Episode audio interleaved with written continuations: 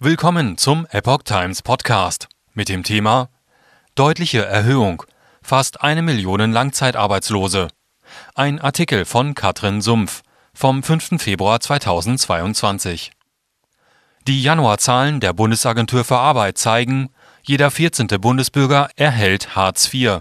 Zudem soll die Kurzarbeit verlängert werden und ungeimpfte Pflegekräfte trotz Impfpflicht weiter arbeiten können.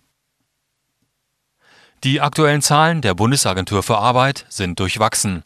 Die Arbeitslosenquote stieg verglichen mit Dezember 2021 um 0,3 Prozentpunkte auf 5,4 Prozent. Offiziell wird von 2462 Millionen Menschen gesprochen, die arbeitslos sind. Das sind 37.000 mehr als im Januar 2020. Winterbedingt meldeten sich 133.000 Menschen aus Außenberufen wie der Bauwirtschaft arbeitslos. Dieser Anstieg sei nach Angaben der Behörden statistisch gesehen der geringste je in einem Januar gemessene Anstieg.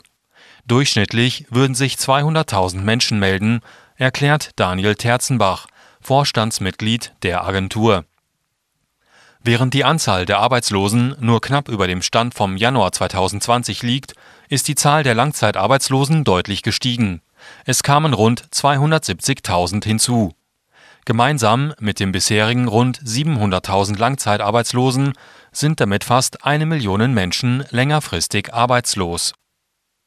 Jeder 14. erhält Hartz IV. Deutlich gestiegen ist erneut die Kurzarbeit.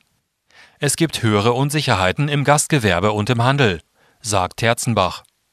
Betriebe hätten vom 1. bis einschließlich 26. Januar für 286.000 Personen Kurzarbeit angezeigt mehr als die Hälfte aus Handel und Gastronomie. Tatsächliche Daten liegen nur bis November vor. Im November 2021 wurde für 574.000 Menschen Kurzarbeitergeld gezahlt.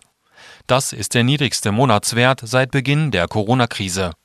Im April 2020 zahlte die Bundesagentur für Arbeit diese Hilfe an fast 6 Millionen Menschen aus. Bundesarbeitsminister Hubertus Heil, SPD, will die Regeln zum vereinfachten Zugang zur Kurzarbeit bis zum 30. Juni verlängern. Die Sonderregeln laufen sonst Ende März aus. Bei Kurzarbeit können Unternehmen bei den Personalkosten sparen, ohne ihre Beschäftigten entlassen zu müssen.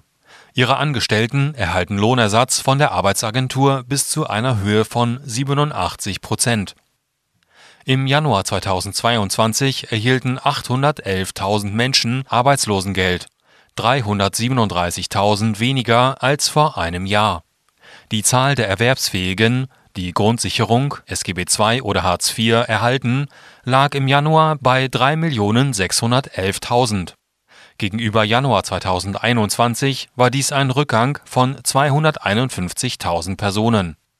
6,7 Prozent der in Deutschland lebenden Personen im erwerbsfähigen Alter zählen zu dieser Gruppe, etwa jeder Vierzehnte.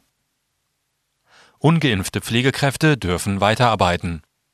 Die Bundesagentur für Arbeit berichtet auch, dass sich rund 25.000 Mitarbeiter aus dem Gesundheitsbereich und Sozialsektor mehr als üblich arbeitssuchend meldeten. Darunter sind ungefähr 12.000 aus der Pflege. Gründe gibt die Agentur nicht an. Ab 16. März gilt, dass alle Mitarbeiter in der Pflege und medizinischen Berufen entweder genesen oder vollständig geimpft sein müssen. Die Beschäftigten in der Pflege versorgen rund 200.000 Pflegebedürftige und Kranke. Das Bundesgesundheitsministerium teilte nun mit, dass ungeimpfte auch nach dem offiziellen Inkrafttreten der Impfpflicht weiterarbeiten können.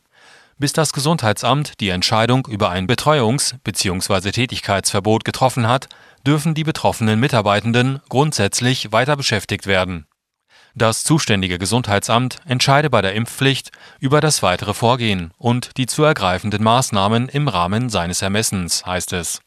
Gesundheitsämter würden momentan davon ausgehen, dass im Schnitt bei 5 bis 10 Prozent der Beschäftigten kein eindeutiger Impf- oder genesenen Nachweis vorliege, berichtet Elke Bruns-Philipps.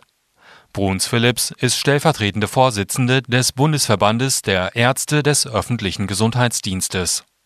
Für die Gesundheitsämter sei die dann notwendige Einzelfallprüfung zeitnah nicht zu bewältigen.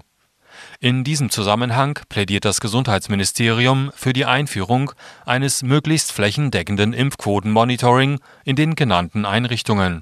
Insgesamt wird für Deutschland von 45,34 Millionen Erwerbstätigen gesprochen. Ihre Zahl stieg im Vergleich zum Vorjahr um rund eine halbe Million Menschen. Zudem meldeten Arbeitgeber 792.000 offene Stellen, 225.000 mehr als vor einem Jahr.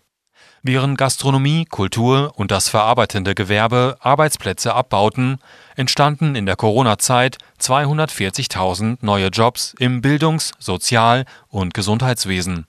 Auch im Bereich Information und Kommunikation gibt es seit Pandemiebeginn knapp 80.000 neue Jobs